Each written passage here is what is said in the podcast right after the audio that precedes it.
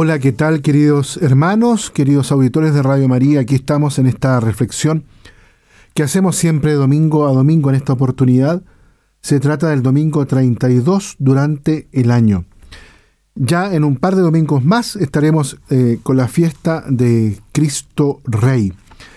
Por lo tanto, las lecturas en estos domingos ya están apuntando a lo que se llama el lenguaje técnico la parucía, es decir, el tiempo en el cual Dios va a transformar toda la historia, toda la realidad y la va a hacer una con Él. Por eso, en esta oportunidad, en este, estos domingos que quedan, este y el siguiente, el domingo 33, apuntan a esa consumación del tiempo de la historia. Hoy revisamos ahí el Evangelio en el capítulo 25 de Mateo, los primeros 13 versículos, que es en el fondo esa hermosa parábola de las vírgenes necias y de las prudentes. Esta comparación, queridos auditores, ofrece otra faceta activa de la vigilancia ante la consumación del reino de Dios, que en este momento se identifica con la parucía de Jesús, por lo tanto, vigilar es conservar y cooperar con el don recibido para poder acompañar al Señor cuando venga a consumar sus bodas con la iglesia en un momento que nosotros lo ignoramos. Se trata de una parábola con muchos rasgos alegóricos. Las diez vírgenes representan la comunidad cristiana. La tardanza del novio alude al retraso de la parucía.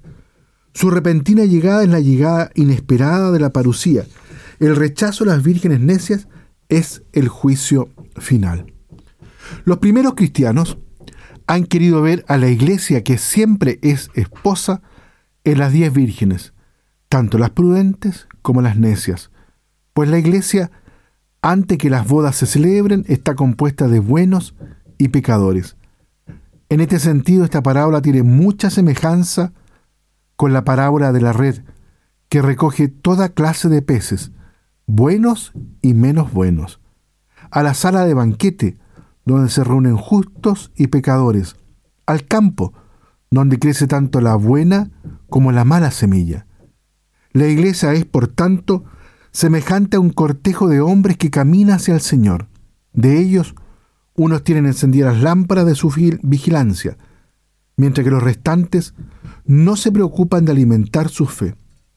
Los primeros procuran vivir sin dispensar su atención en mil cosas futiles, ya que han escogido a Cristo y ponen los medios necesarios para permanecer fieles a Él.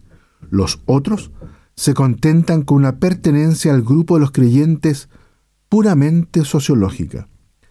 La discriminación solo se hará al término del periplo de la iglesia sobre la tierra, en el día aquel de las nupcias de Cristo con la humanidad que permanezca fiel.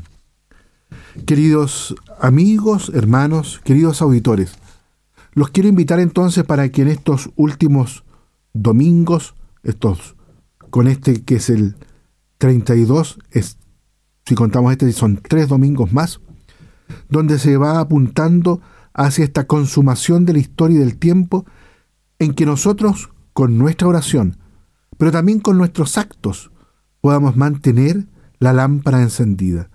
La lámpara encendida que viene a significar para nosotros la cooperación de que queremos, junto con el Señor, no solo aguardarlo, sino que ayudar también y cooperar en forma consciente, lúcida, responsable en esta plenitud de los tiempos, que acontece en primer lugar en la vida y en el corazón de cada uno, de cada una de nuestras comunidades y de la iglesia total. Muy bien, queridos amigos auditores, dejamos hasta aquí la reflexión en este domingo. Que Dios los bendiga a todos y a cada uno.